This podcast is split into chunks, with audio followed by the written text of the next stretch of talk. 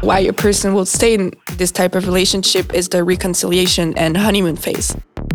Control, I think, is kind of like it could be a part of the violent dynamic in a relationship when physical sexual violence is present, but it can also be a risk factor and something that comes before that teen should be like, wait, these things are not normal. The internet is both a really good place to connect with people, but also a very scary place.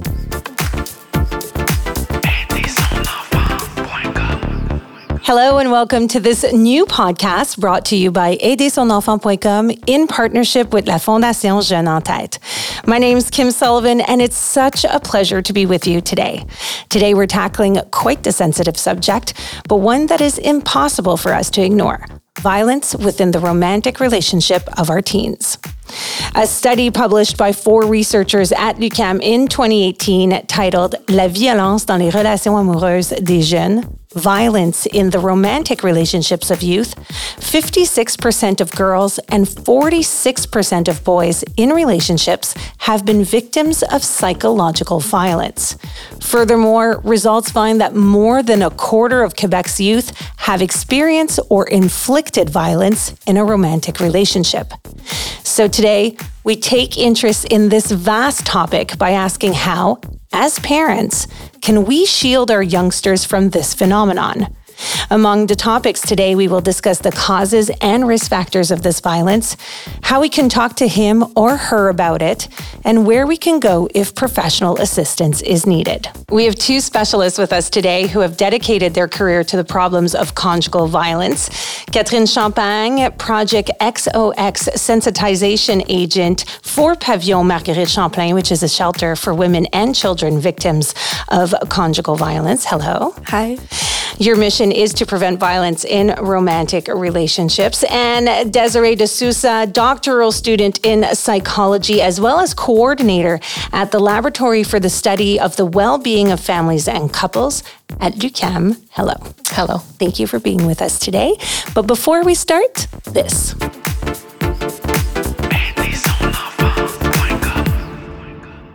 Today, teenagers face major mental health challenges. For over 20 years now, La Fondation Jeunes en Tête has offered mental health awareness workshops all over Quebec's high schools. La Fondation now offers mental health kits for families, youth, and school staff. Free, simple, and lively scientifically validated content to reduce psychological distress. To find out more, go to fondationjeuneentête.org.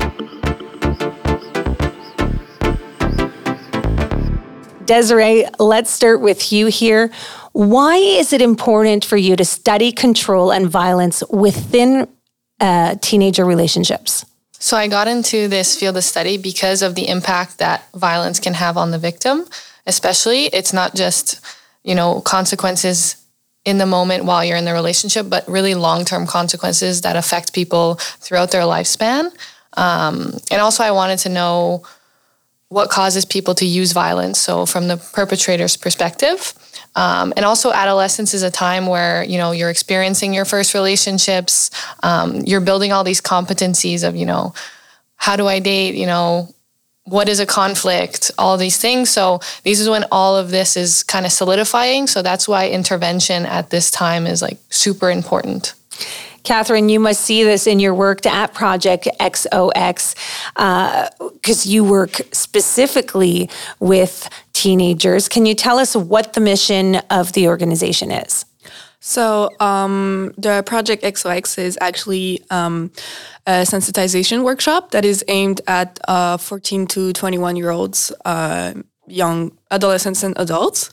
Um, and what we do is basically teach them about what is a healthy and unhealthy relationship, um, as well as forms of uh, violence, also um, what types of violence can be criminalized. So we are uh, accompanied by a police officer uh, that can explain to them all the um, legal part. And um, this is basically what we do. And it's like kind of an interactive workshop where they can use tablets to see um, a situation and they need to make choices. And then we discuss what happened in the video. Um, I heard that you also get to use um, this moment as a time to actually get the kids to give maybe confidential information that you can then use as statistics and everything stays confidential so they could maybe open up to in a way that they never would mm-hmm. we do collect some statistics when they answer the um, questions uh, on the tablets. Some of the questions are meant for discussion. For example, what would you do in this situation? But some of the other questions are meant for um, prevalence of what is happening in their relationships. For example, if um, some if anyone ever pouted them after they refused to have sex with them, for example, and from the stats that we got from uh, last year's students, so we had a total of uh, 2,656 uh, participants, and uh, about one third of the female participants stated that it had happened to them, that they had been pouted after uh, they refused, whereas almost uh, one fifth of the boys. That is such a surprising number, but at the same time, not a surprising number. And many might not even think that this is something that is wrong to to have experience. So let's talk about the types of violence that a uh, adolescent may encounter in a relationship. We cover three main uh, types of violence: so uh, psychological, physical, and sexual violence there is a number of other types of violence. Yeah, yeah. yeah. Um, such as uh, social and economics, but we don't really cover that in teen relationships because this is forms that we see mostly in adult relationships. Yeah, I can see that. So um, we covered uh, psychological, so it might be uh, gaslighting, so making doubt someone of their own reality by saying, no, this isn't what happened. Um, you're making this up. You're too sensitive. Um, for example, uh, physical violence, we're not only talking about, you know, um, physical assault. We're talking about throwing objects near someone, um, mm-hmm. making feel the person insecure in the moment, walking uh, on eggshells. Yes, exactly. And as for sexual violence, you know, we want to um, make sure that they understand the notion of consent within a relationship as well and uh, the sharing of personal images. I'm going to stay with you on this next question. Is there any unexpected forms of violence that teens and their parents should be more aware of? There is uh, some types of violence that is like normalized in our society so we think it's okay. Um, for example texting constantly someone to know where they are um, this can be considered as harassment and it might feel make feel the victim very uh, insecure and anxious um, about wherever she is. She cannot stop he or she cannot stop thinking about oh my partner might feel uh, angry right now. Mm-hmm. or uh, sharing uh, personal images is actually when you're under 18 is um, production of juvenile pornography. Uh-huh. So even sharing with your partner is just to make them aware of what the judicial consequences are. It's extremely interesting because when you think about it as a parent uh, with my partner, I've shared my GPS and it's it's normal. I need to know when I start cooking dinner. I need to know like for logistics it's just so much easier, but you don't think that for your teen this may be a sense of control that somebody is putting on them. So it's it's interesting topics to have with your teenagers. Desiree, is violence that common within adolescent relationships? Yeah, well, jumping off the previous point, it is super common. And there's also another type, which is a cyber dating aggression, which is, yes. you know, really common in teens. So the internet causes the victim to be accessible 24 7 so their partner can track them on the GPS. Um, Snapchat has a, you know, 24 7. If you're on the app, if you don't turn it off, people can see where you are. Ooh. So a lot of people don't know that. I wouldn't um, have known that. But yeah, a lot of partners may be like, give me your location. I need to know where you are all the time.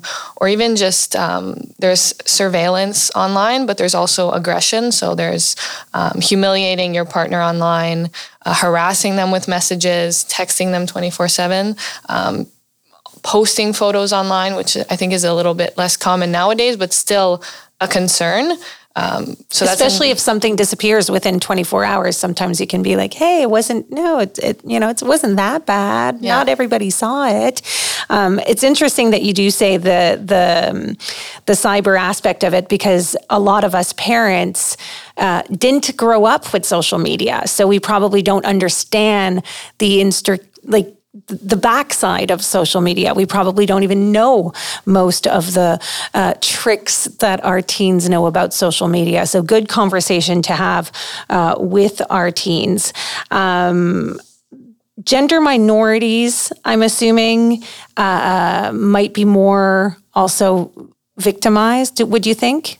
Yeah, well, there's been a few studies showing um, that there's a lot of contradiction with okay. the, you know, whether females or males are more um, victims of violence. Um, but there has been studies showing that, like, um, same sex couples or even sexual minority couples, um, bisexual teens are more susceptible um, to violence. But that's a little more um, recent studies. So they're not really a big explanation of why. But yeah, a lot of minorities, whether that be non binary, you know, also racial minorities um, tend to be more victimized.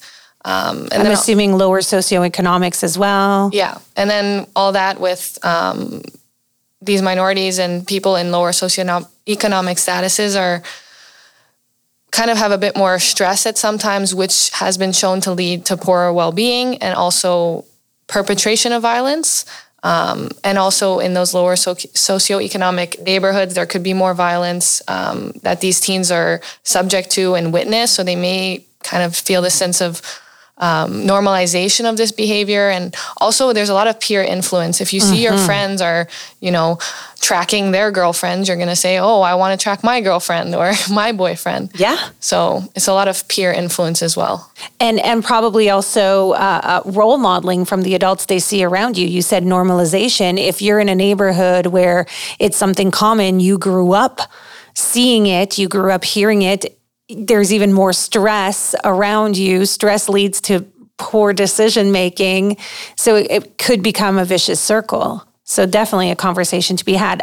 So on that, let's jump to you, Catherine, because I know that you have a very interesting stat about teens and how they see sexual violence in Belgium. I know that it's abroad, but I think it could be very interesting for you to share it with us. Mm-hmm. Um, so the statistics come is coming from uh, Amnesty International, who did a study with uh, youth in Belgium, and they found out that about 23% of youth thought that um, women uh, liked to be forced, and that uh, violence is something that is sexually arousing for them. For me, that is extremely surprising because that's almost a quarter of the people surveyed mm-hmm. think that women get aroused by this uh, um, violence or by this aggressive sexuality. Do you think teens are aware of what could be qualified as a violent be- behavior in a relationship? So, what we found out from the workshops, I think the sexual violence is the component that they are most surprised about, especially uh, cyber sexual violence. Um, so that's why we think consent is so important to uh, teach them because it is not necessarily uh, sex education, but it's an important component of uh, the romantic relationships at that age. And we want to um, deconstruct the idea that not because you are involved in a romantic relationship that you owe your partner um, sexual relations. Let's talk about the cycles of violence. How does it make it harder to leave a violent relationship? We know that with adults, you have the finance, uh, uh financial aspect. You know, you have the, the, we're living under the same roof. We have kids that we don't want. But as teenagers, what what's that cycle? So um, basically, it's the same cycle as with adults, for example. But um, the examples that you would see that would make someone fear leaving a relationship or not really be aware that it's violent uh, are pretty uh, different. So usually, how we describe them, we like to use the example of like um, a storm to explain it to younger people. Okay. For example, uh, you'll have the tension part where you feel like the storm is coming, you feel like you're walking on eggshells, you don't really know what's going to happen, but you're not yet you feel it within yourself that not everything is okay, but it's still a little bit calm. You might feel anxious at this time. And then when the storm is actually there, uh, mm-hmm. it's the aggression part. So it might be verbal, psychological, uh, sexual, physical. It's actually where the abuse takes place. And then the like two most important part, I would say, of why a person will stay in this type of relationship is the reconciliation and honeymoon phase. Um, the reconciliation is where the um, aggressor, a perpetrator of violence, will just justifies his or her action with um, excuses that are external to them. For example, uh, yeah, I was tired. Um, for example, for teens, oh, I'm just stressed for my exams. Um, or they can just totally uh, dismiss the fact that it happened, also, which can make a victim uh, doubt himself or herself, which can also lead them to stay in this cycle. Um, and then after the like justification reconciliation phase comes the honeymoon, where it gives hope to uh, the teen that the relationship will go back to how it started, for example, or the person that they thought they loved um, at first. You work on control for your thesis. How is control responsible for this conflict? Yeah, so going off of what you said, control, I think, is kind of like it could be a part of the violent dynamic in a relationship when physical sexual violence is present, but it can also be a risk factor and something that comes before that teen should be like, wait, these things are not normal. These are not you know healthy things that i should be having in a relationship.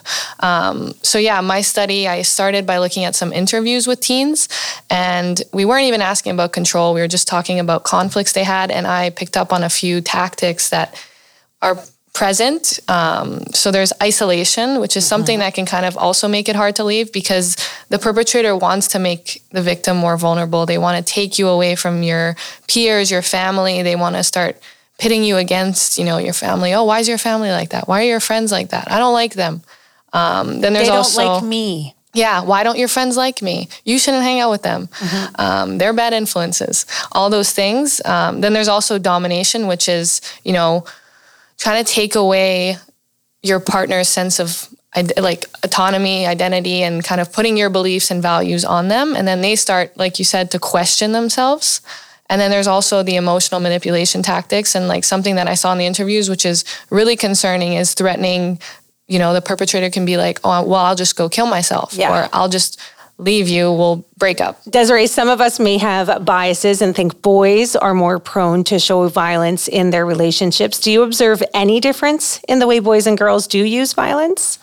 I think in the literature, there's a lot of controversy in general, especially with teens. Um, like with control, there's different things. Teens don't live under the same roof. They don't have uh, finances together. They don't have children together. So there are some things in teen relationships that you know aren't really relevant. Um, but you know, um, teens often do report a lot of mutual violence. So both of them perpetrating, both of them being victims. There's a lot of controversy as well. But girls actually do perpetrate physical violence, but boys tend to cause more injury just because of you know them biologically after puberty getting you know stronger, Stronger. bigger. Um, and girls are more likely to be subject to sexual abuse by their male partners. Um, and yeah, psychological violence is more perpetrated. Um, also, it's very contradictory in the the literature. So it's both that they do, like you said in the opening stat, that you know it's fifty percent around girls, forty surprised by percent that boys. stat, Yeah. So we're finding in the teen dating violence literature that it's a lot of mutual violence that's happening. Interesting. So let's talk about the violence. Uh, if I see my child perpetrating violent behavior, what can I do? I think it's really important that at that moment you set a boundary that that's not acceptable. And then also, depending if you have a good relationship with your teen, maybe just talking to them about it, asking them the hard questions. You know, what made you do that? Were you guys having a fight? Um, if they say yes, say, okay, well, what was going through your head? What were you thinking? Um, you know, they may have a hard time with their anger management, with um, regulating their emotions. Jealousy might come up. Um, so there's all these things that if you do have a good relationship, it could be j- good to just talk to them, and then bringing up also, well, how do you think that made your girlfriend or boyfriend feel? And then if you don't have a good relationship, then maybe saying that maybe this should be the point where you see seek help from a psychologist or the school counselor. Because, Catherine, some of these uh, teenagers may not even notice that they're perpetrating some of these violent behaviors. Well, uh, as we talked earlier, if they were themselves child uh, of where the parents uh, there was violence between them, it's hard to um, learn uh, positive uh, methods of dealing with your emotions, especially anger.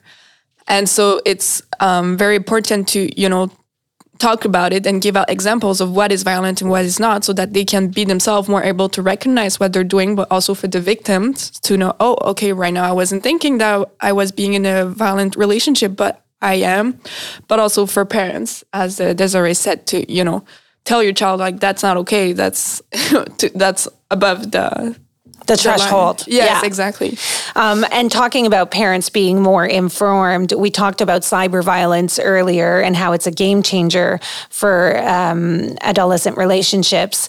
Uh, how can we teach our kids to navigate through cyber dating? Um, so I think it's really important to educate your kids, like we keep saying, that telling them that the internet is both a really good place to connect with people, but also a very scary place.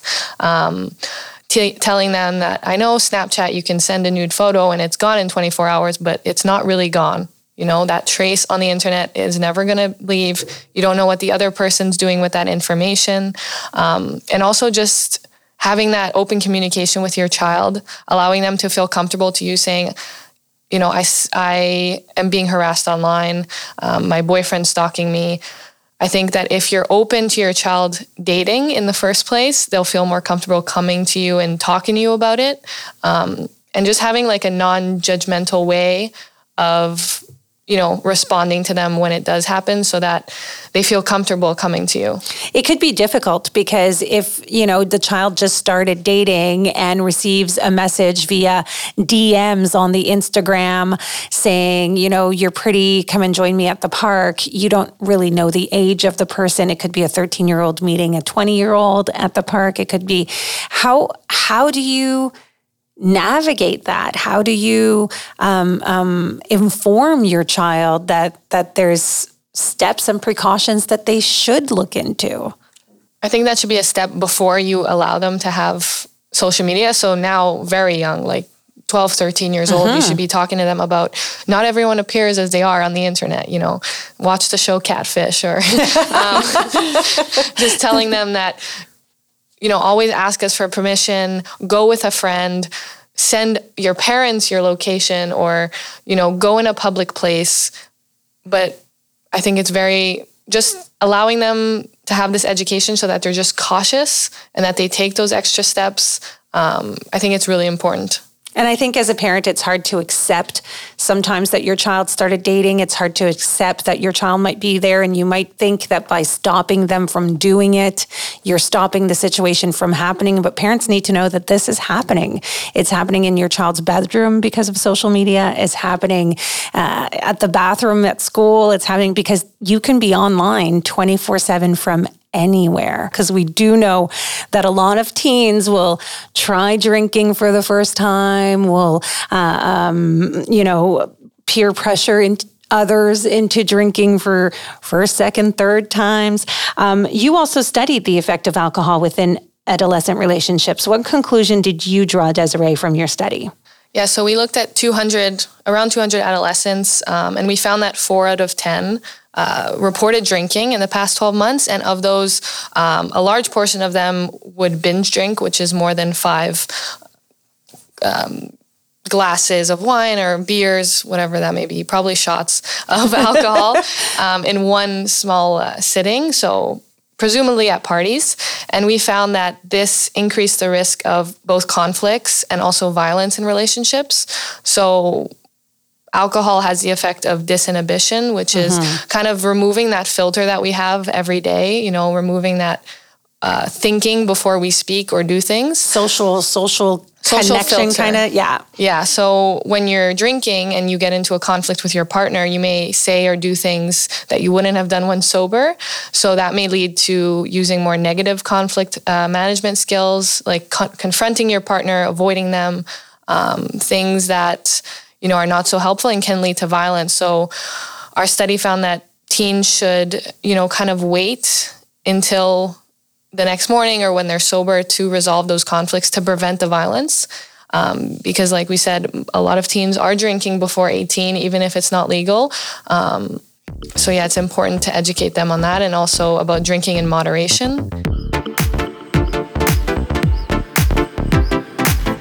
So let's talk about that. Modeling healthy relationships to prevent violent behaviors. What what do you have to say on that? I would say that it's really mostly about um, learning to manage your emotions, maybe, and um, as Desiree said, having fluid and free conversation with you and your child, and just setting the example yourself in your relationship um, on how to resolve conflicts, because most of the time it can the aggression or can happen within conflicts. And it's hard sometimes to know the difference between a healthy conflict and violence um, where one in a healthy conflict you know both parties are equal and they're uh-huh. discussing something but in violence there's one that is abusing power to kind of crush the other one and uh, that's also something that we try to um, teach the the teens and that parents can also do at home you know by uh, looking at their own actions and looking at their own um,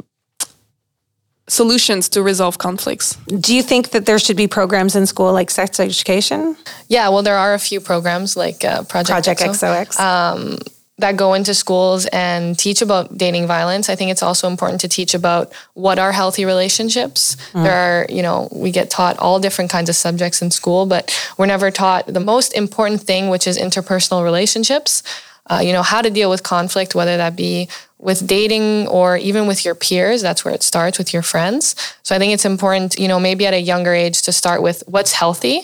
And then later on, when they're a bit older, to talk to them about what are the red flags, what is violence, you know, some things that they may not even realize because it's been so normalized in our society, just bringing it to our, their attention so that they can either realize that they're doing it or that, that their partner is doing it to them. We talked about what do we do if we see our child perpetrating a violent behavior? What do we do if we see our teen being a victim of violent behavior? Um, something you can do. This is a very might be a very very difficult subject for uh, teens to, to talk about. We know it's very difficult for adults. So just to imagine a teen with all you know, it's such a like the social aspect when you're a teen is very important, and it's you know, it's uh, it's might be easier for a parent to say, "Oh, but you know, my child should stop dating this person," but for them, it's like the whole world. So it's just about being open to receive what the child has to say, and they might not be ready or even perceive that it's violence. So it's about you know making them realize it little by little. Because if you just go in, it, they might close the door yeah. and just and maybe yeah. realizing it themselves like maybe yes. find a way of turning the conversation so that mm-hmm. they come to the conclusion themselves yes exactly and there's also the part of being prepared to you know finish that to put an end to that relationship that um, can be hard and it's just about being present and uh, of course, if that child is experiencing, you know, self-esteem issues, uh, anxiety, depression, then you can seek outside help as well. I have another question though, because I have a very young child. So I'm curious to know, is there any patterns that I could see in my young child that may be red flags for the future? Yeah, so like I was saying before, I think it's about how does your child deal with anger? Um, how do they deal with being said no? You know, when you have conflicts with them, are they able to control their emotions? Um, do they resort to violence towards you or to other children? Um, and once you see that, when you see that, you know, around like two, three years old, it's normal. Kids, you know, mine and you push. Yeah. and you bite and you slap yeah. and but then if it continues into later childhood and it becomes a problem with their peers that's when you should seek intervention you know the earliest possible to see if there's you know anything that you can do to prevent it from you know translating into uh, romantic relationships later on there's been a conversation going on about violence against women in Quebec recently. We see it all over the news. We've been talking about a surge of uh, feminicides. What is your opinion about discussing these kind of issues with our teens? Are they are they too young to understand? Is it something that we should use? Should we use the stories in the news to be like, look, this is happening, and we have to open the conversation? Um, I think something important to note about uh, these uh, femicides is that this is like the end result of uh, domestic violence, you know, or um, and that it's important to be aware of everything that comes before to prevent mm-hmm. going there. And I think it's something that we can talk about with them because they are experiencing it. Maybe not the um, at the same level, or you might even go there.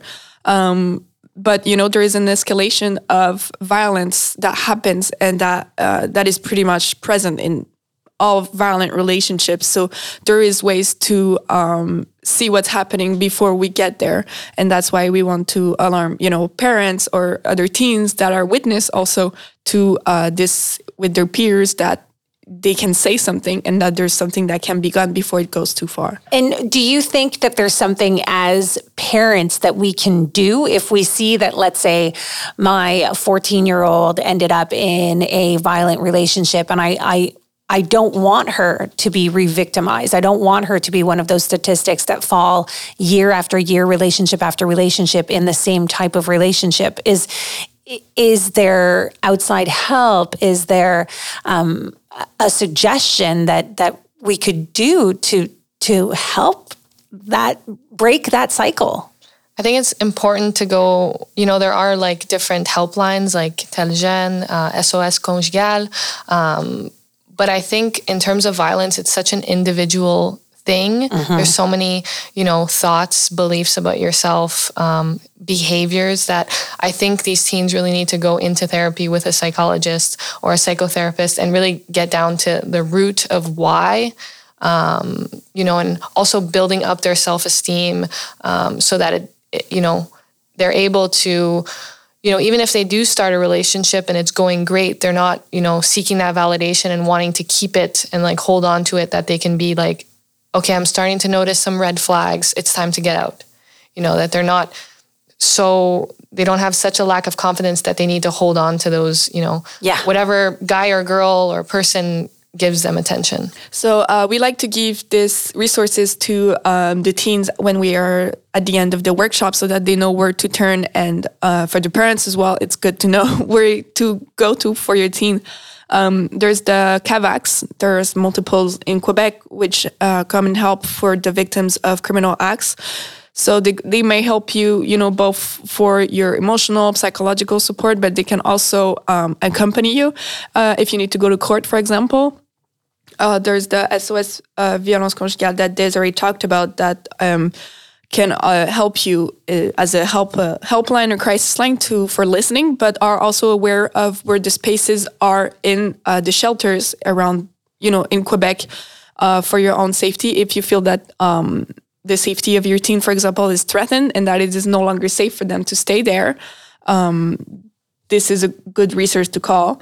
Um, there's also some uh, crisis centers, um, like Access on the South Shore um, Poesia, which can help with um, all the cyberbullying and cyber violence.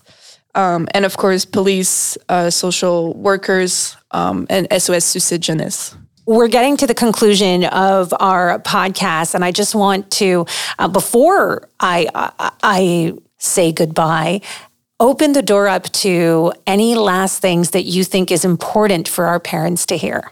Yeah, so I just wanted to say that often it can be very frustrating and um, very hard emotionally for parents of victims who see their teens, you know, um, you know, retreating into themselves, not being social, being sad all the time, always texting their partner, and you kind of see. Um, these patterns developing and sometimes um, parents may try so hard to stop it but like you said before like we were discussing the victim's only going to leave and the relationship's only going to end when they choose. Mm-hmm. So it's also important for parents to seek, you know, emotional support.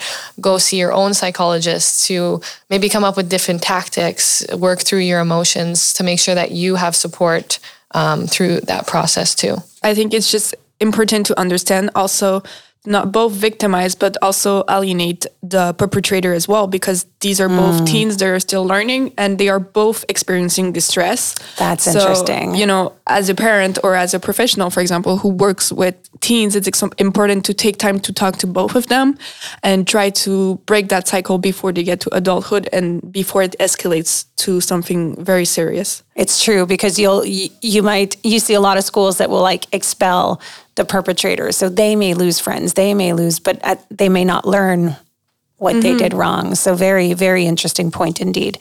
Well, to both of you, I thank you immensely, Catherine Champagne and Desiree D'Souza, for joining us this morning or today or tonight, depending when you're listening to this, uh, to, to participate in this discussion. I think it's a very important topic, uh, more and more prevalent, I'm assuming, with social media being so accessible now.